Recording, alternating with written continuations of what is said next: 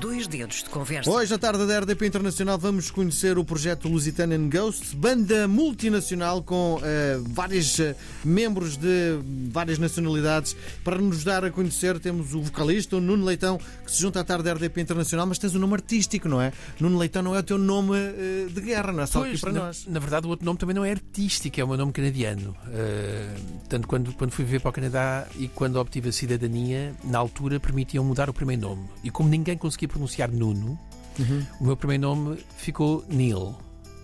Neil Leitão. Leitão também era difícil de pronunciar e então Neil Leighton é o nome. O teu nome verdadeiro é também. Nome. É. Que coisa mais estranha. É o nome verdadeiro. Quando te, quer, quando te chamam na rua, tu estás mais atento ao Nuno ou ao Neil? Neil. Okay. De longe. Queres que eu te chame Nuno ou Neil? Não, tanto faz. Podes-me chamar Nuno, estamos, em, estamos em Lisboa. Ok. Como é que surge este projeto?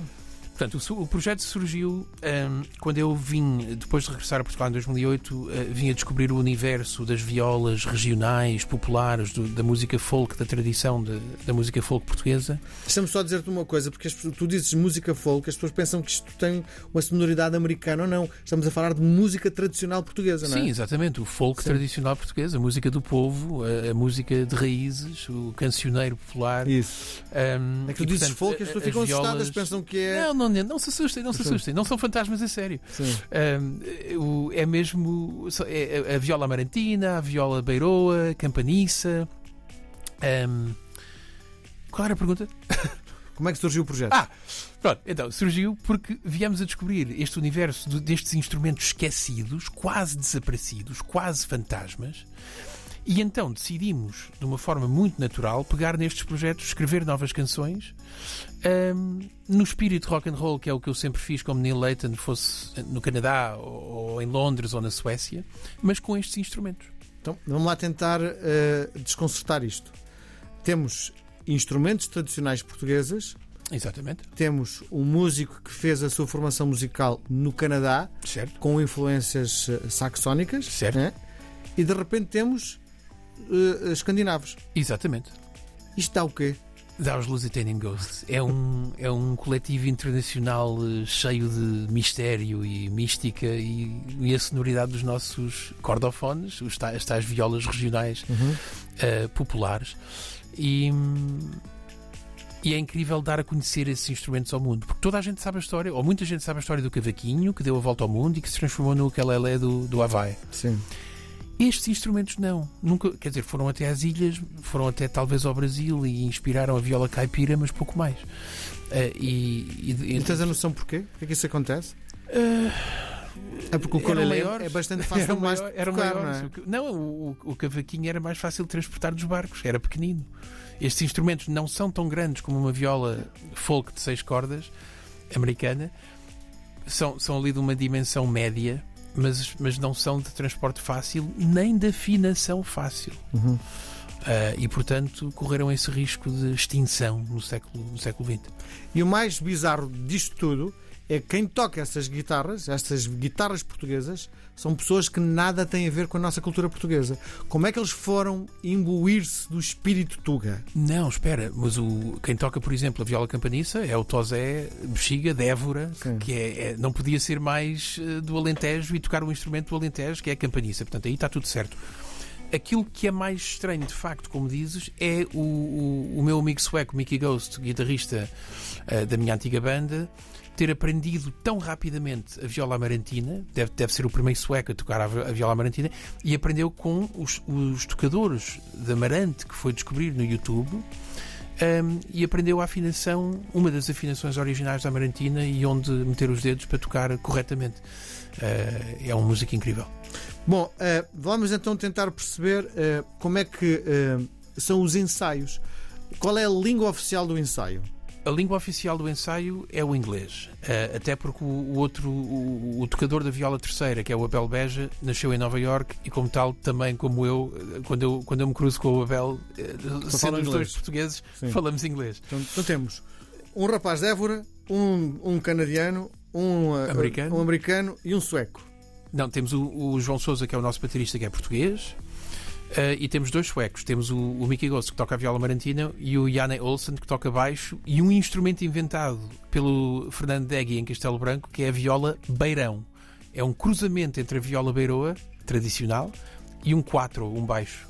E então é uma viola beiroa mais grave. Sim. Uh, é, Esse é o, é o baixista. é o beirão, é o baixista, sim, sim. Sim.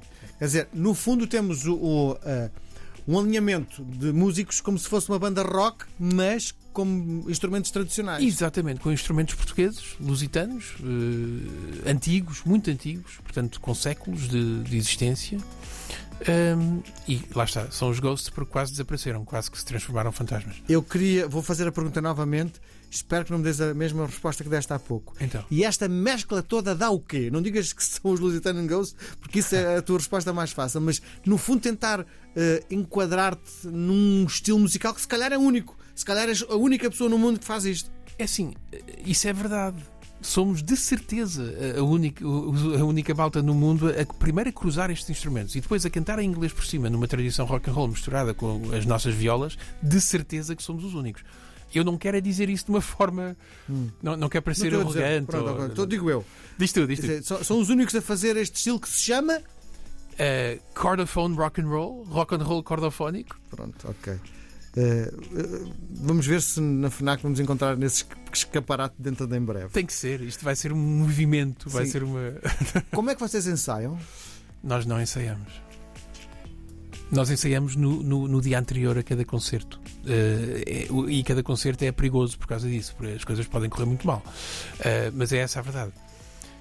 Agora, também é verdade que o pior deles todos, a se lembrar, de, de- por exemplo, no, no meu caso das letras, o pior sou eu.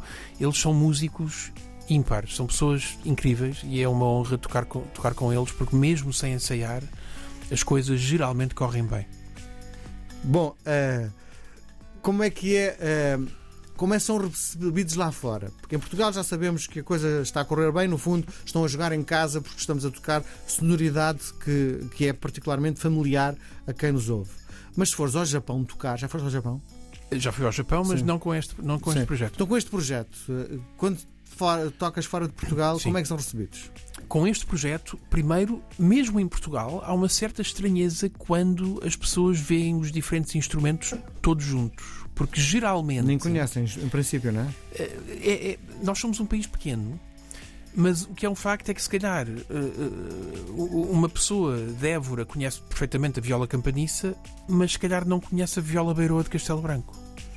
Porque os, os instrumentos parece que nunca se cruzaram, pelo menos eh, à volta da mesa de jantar, onde eram tocados, ou nas festas onde se tocavam, as tradições locais eram, eram locais, eram regionais. E os, os instrumentos não se cruzavam. Portanto, já aí- São muito diferentes fisicamente.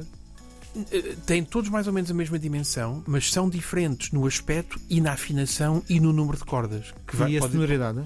a sonoridade tem- pertence toda à mesma família. Portanto, são as violas de arame. A Se eu te sonoridade. fechar os olhos, se eu te vendar os olhos e puser as várias eh, violas, guitarras a funcionar, tu percebes o que, é que estamos, o que é que estamos a ouvir?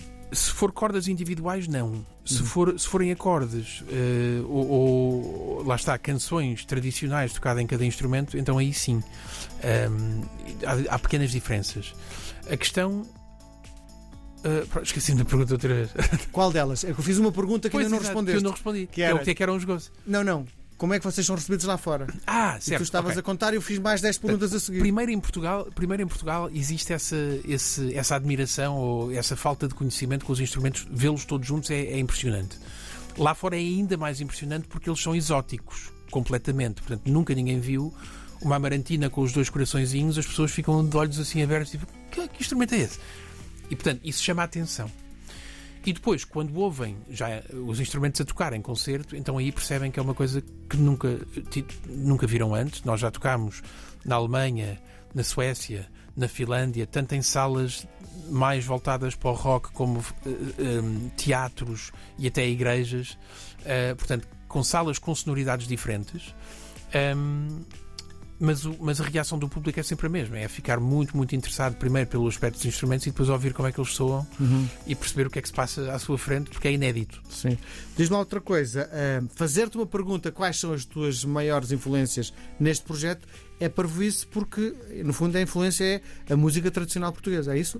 Uh, não, uh, as influências no projeto são precisamente uh, a nível, a nível do, da tradição que referiste bem, como anglo-saxónica que eu aprendi no Canadá, continua para mim a ser principalmente um projeto rock and roll, mas claro que temos os pontos de referência portugueses, obviamente, de grandes artistas, grandes songwriters como José Afonso e muitos outros. Uhum. Estão a promover o terceiro disco. O que é que mudou desde a edição do primeiro para, eh, para este? O que foi mais óbvio foi que no primeiro ainda usávamos a, a, guitarra americana de seis cordas, a guitarra elétrica, a guitarra acústica, e abandonámos isso a partir do segundo disco. Neste terceiro, fizemos questão de voltar a gravar exclusivamente em fita analógica de 2 polegadas, 24 pistas. As misturas foram feitas também para fita analógica quarter inch tape, no estúdio Cloud em Hamburgo. O que é que ganhas com isso? Um, Ganha-se duas coisas. Primeiro, a qualidade do som, a dinâmica é do som. Melhor que o digital? De longe. A sério? Completamente. Bom, eu, não, eu, não, eu, não, tenho matéria para estar a refutar sempre isso, foi, mas, vou, mas, vou, estudar e vamos voltar a conversar. Na boa, sem, sem problema nenhum e sem dúvida nenhuma. Agora, há outra coisa que também muda quando se grava em fita, que é aquela mentalidade de poder gravar várias, várias coisas e depois pôr o digital todo, editar tudo e ficar tudo limpinho e tudo junto e tudo limpo e tudo clean. E... Quando se grava em fita, tu gravas um, um take completo da música e depois decides se é esse que queres guardar ou não.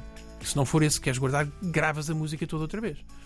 Uh, e portanto o processo de gravação é mais uh, natural também. Há menos, há menos Como correções. Se fosse menos... live on tape, é isso? É, exatamente, exatamente. Uhum. Não quer dizer que não se grave depois as vozes em separado, etc., porque é, um, é uma fita multipistas, podes fazer isso. Sim. Mas a mentalidade é outra e a performance é outra. Uhum. É mais divertido, provavelmente, não é? É muito mais divertido e, e, o disco fica muito melhor. Fica Sim. mais orgânico, fica mais natural. E as vossas canções falam de quê? As canções também têm um je ne sais quoi de, de, temática portuguesa. Portanto, as letras, a maioria sou eu que, que escrevo. Um, e neste disco, por exemplo, falamos uh, das minhas memórias do como é que foi o 25 de Abril um, e infelizmente estarmos a, à beira de, de, celebrar os 50 anos e repetir eh, a nível europeu alguns erros do passado ou correr o risco de, de, voltar a cometer alguns erros do passado.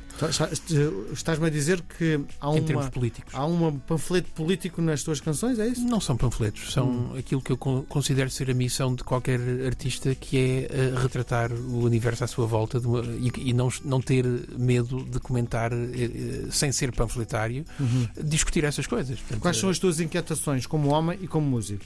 Uh, bem, como música, como música, a minha maior inquietação neste momento é essa coisa do digital e do autotune e da correção das vozes e, e inteligência já artificial. Já viste o novo disco dos Beatles? A nova canção dos Beatles? É péssimo. Acho horrível perdão a quem gosta do novo single dos Beatles. Eu adoro, sabes? Acho então, que está olha, muito bem conseguido. Mas ninguém é perfeito, Eu, eu, eu canto a música a segunda vez que ouço o refrão, mas adiante. Mas a produção tá, não, não está ao meu gosto, não está vintage. Mas, mas pronto, se calhar isso também é defeito meu, que gosto das coisas mais antigas. Okay, não assim como os... Conta-me lá, uh, quais são as tuas inquietações? Não, a inquietação acho que é óbvia. É que antigamente, quando se debatia política no, no pós-25 de Abril, na, na, farmácia do meu avô, na Almirante Reis, um, se entrasse alguém de esquerda ou de direita, dizia a sua verdade. Uhum. Podíamos estar de acordo ou não, não estar de acordo, mas era uma verdade.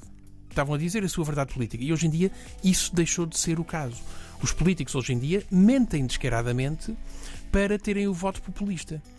E, e muita gente não percebe quando um político está a falar, está a dizer mal deste ou daquele, só para chegar ao poder e diz o número de mentiras e diz e contradiz e, e, e, e o, obje, o único objetivo é chegar ao poder, não é de facto melhorar a situação do, do cidadão. Uh, e isso é perigoso e está a acontecer, como todos viram, aconteceu na América, aconteceu no Brasil, agora na Argentina, agora na Holanda, e isso é um perigo. Portanto, há que uh, conseguir perceber quem é que está a dizer a verdade que é a sua verdade, com a qual nós concordamos ou não, versus aquele uh, populista que vem para aqui dizer o que é preciso dizer para ganhar um voto. Uhum. Há uma nova vaga que está a trazer de volta a música tradicional portuguesa. Eu podia dar aqui exemplos: a Ana Lua Caiano, a Cláudia Gosto Pascoal. Muito. Sentes que, que estás nessa secção? Na verdade, não sei, porque, eh, embora os Lusitanian Ghosts tenham os cordofones, eh, as, nossas violas regionais, não- eu não sei se pode ser considerado, na verdade, música eh, 100% portuguesa.